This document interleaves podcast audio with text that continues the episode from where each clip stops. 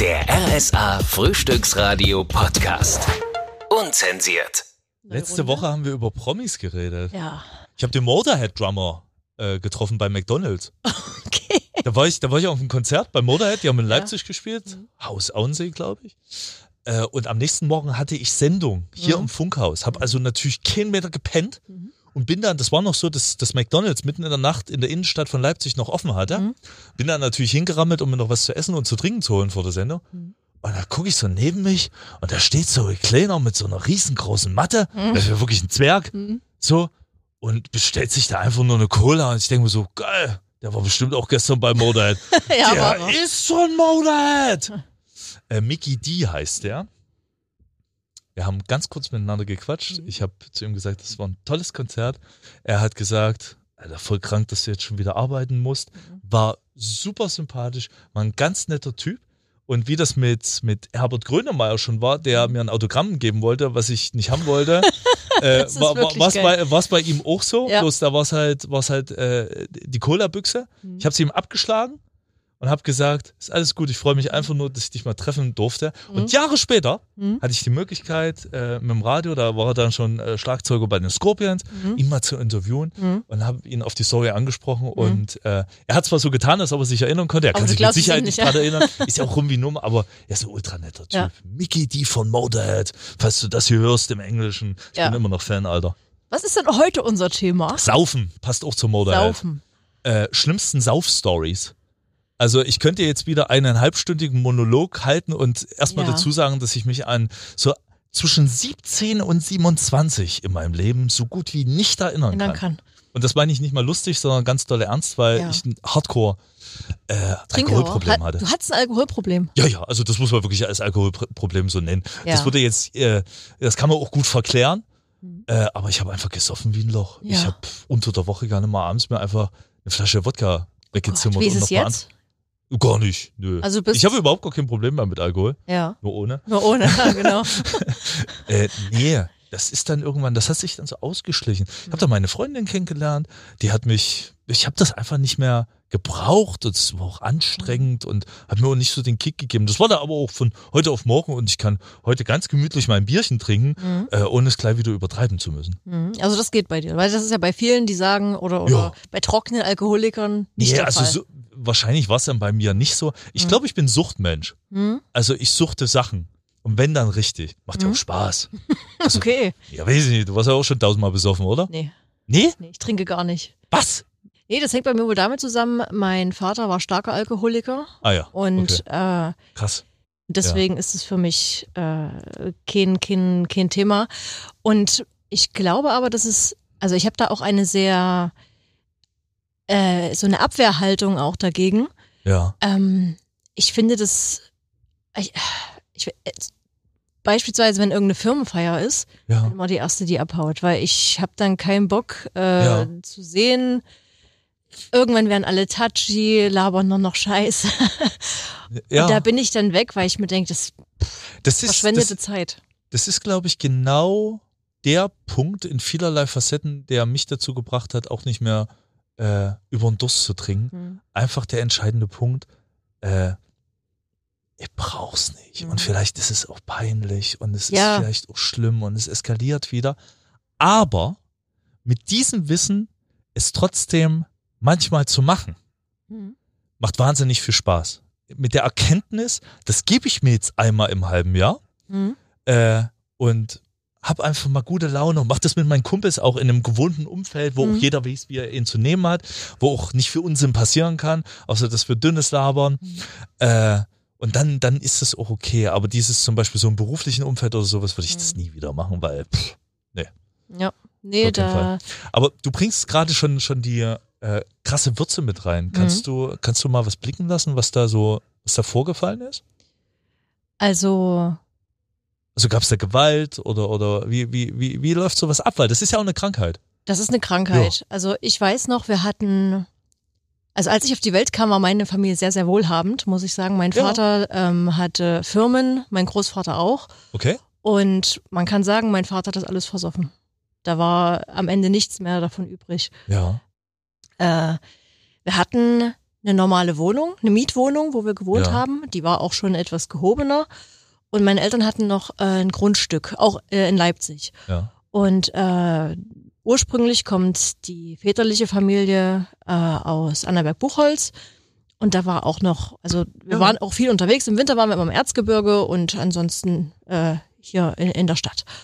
Und ähm, alles, was in Besitz war, ist versoffen worden oder wurde verloren. Also Aber die Firmen wie- sind Wie? Ver verspielt dann irgendwie äh, äh, in der Kneipe oder sowas bei, Ja, im, im Suff das, oder, das, oder? das zieht Folgen. Also Ja. zum Beispiel äh, mein Großvater, der ist 93 gestorben und äh, das hat mein Vater, glaube ich, auch nicht verkraftet. ja.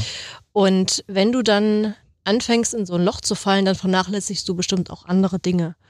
Und äh, zum Beispiel, wenn du deine Angestellten nicht mehr hältst oder Ja. wenn du äh, Firmenaufträge nicht erfüllst und solche Geschichten. Und wenn du eine gut gehende Firma hast, die dann den Bach runtergeht, dann sitzt du und du haftest als Geschäftsführer ja zum Teil auch mit deinem Privatvermögen. Ja.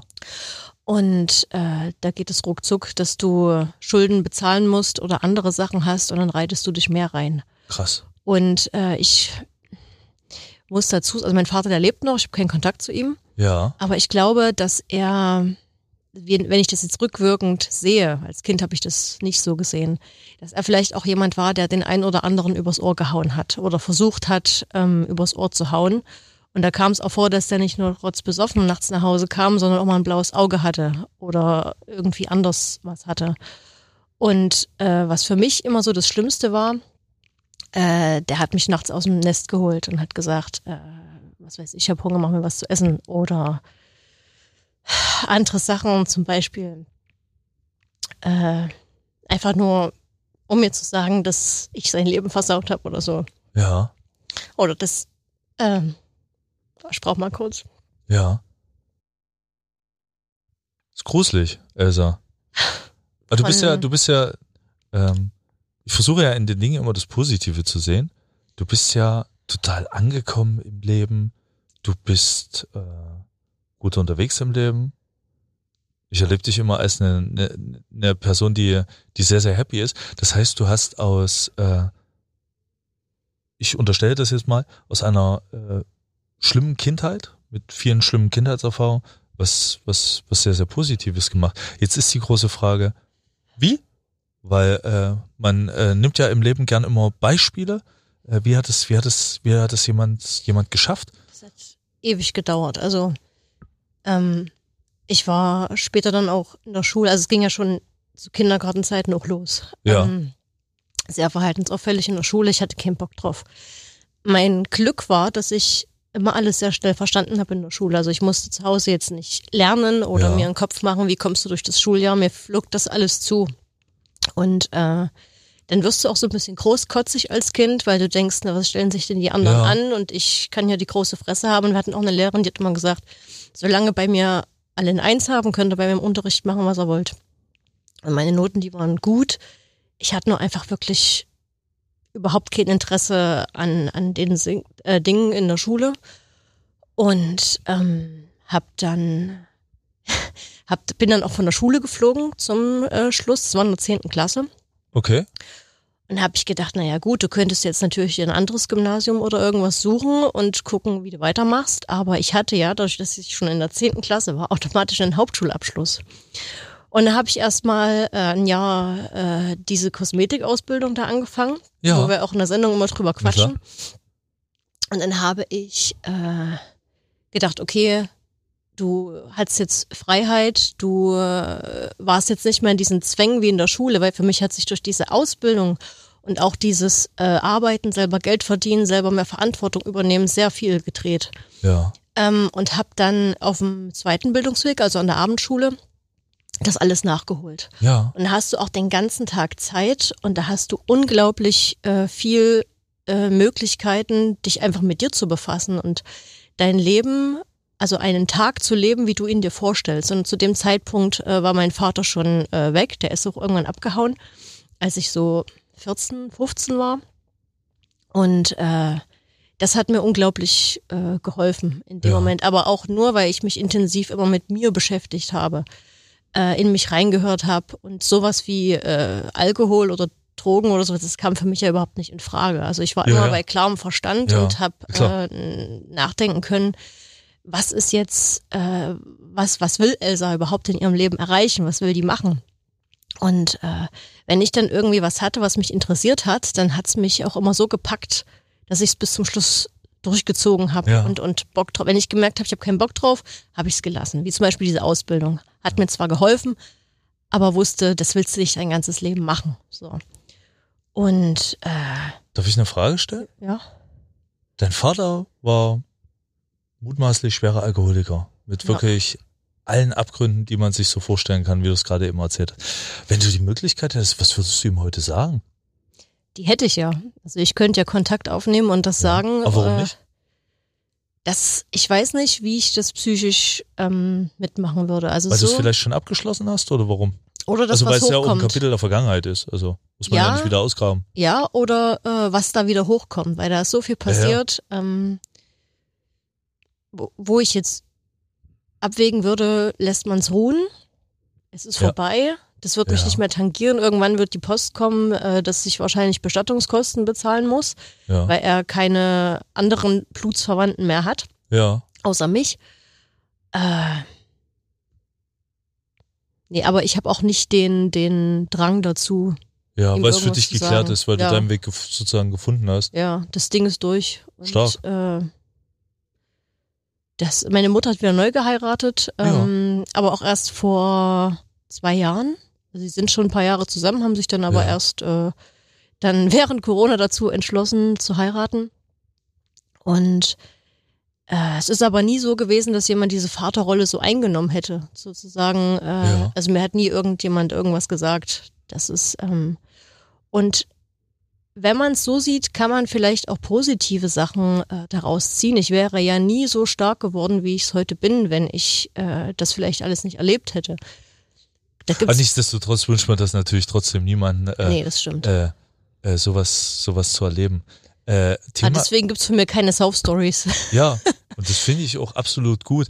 Äh, ich habe noch eine, eine, eine, eine Trinkgeschichte, die Mhm. äh, mir mit meinen Eltern ein großes Beispiel gegeben hat und wo meine Eltern mir wirklich auch ähm, im Ansehen bis ins Unendliche gewachsen sind. Mhm. Ich war erst 17. Ich hatte einen Kumpel, der schon 18 war, der ein Jahr über mir war und der gerade Abi gemacht hat, letzter Mhm. Schultag. Ich komme an dem Nachmittag nach Hause, gehe in mein Zimmer und mein, mein Vater brüllt schon aus der Küche, dass ich mich nicht wundern soll. Mhm. Ich Okay. gehe in mein Zimmer. Ich so, Fadi, liegt wie, wie, wieso liegt ein Alex in meinem Bett? Mein Kumpel. Ja. Und da erzählt mir mein Vater die Geschichte, weil der hakentütendicht war. Letzter Mhm. Schultag Mhm. äh, in, in, in, in Freiberg und ähm, da gibt's, ich weiß nicht, ob es das heutzutage noch gibt, da gibt's so Steine, die immer am Rathaus eingelassen werden für Ja. den Jahrgang, der sozusagen abgeschlossen hat. Ah, okay. Die hatten sich da getroffen und hatten tierisch einen zu sehr über den Durst getrunken. Und der ist nicht mehr hochgekommen. Der Okay. lag da einfach. Am helllichten Tag. Das war mittags um 11 Uhr oder sowas. Mhm.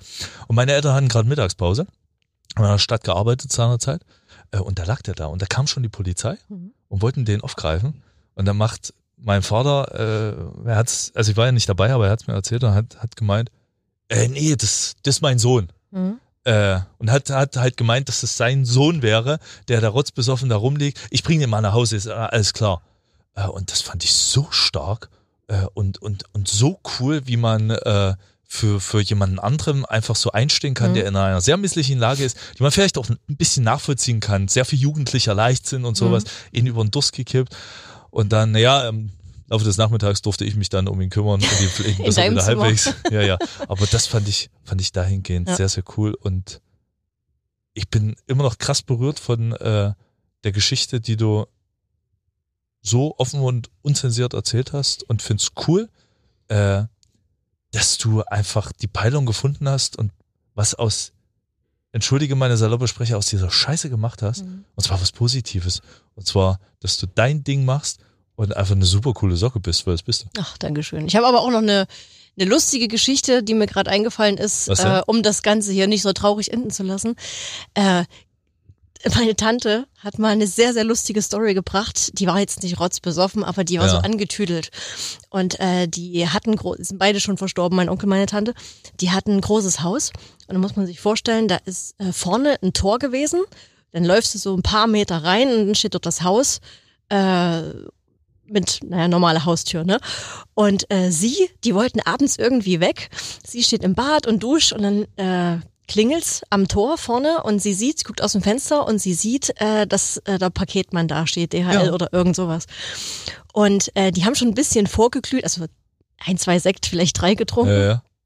Und jetzt steht die halt nur nackt im Bad und sieht, äh, dass der kommt. Dann hat die sich schnell das Handtuch umgewickelt Oh, und ist nun runter und äh, zur Haustüre raus und an dem äh, Handtuch ist so eine kleine Schlaufe so zum. Aufhängen. Nein, bitte noch nicht. Und ist damit an der Tür hängen geblieben und rennt raus, zieht also an der Tür, zieht an der Tür die Tür mit, äh, das Handtuch, Ja. also die Tür geht zu Ja.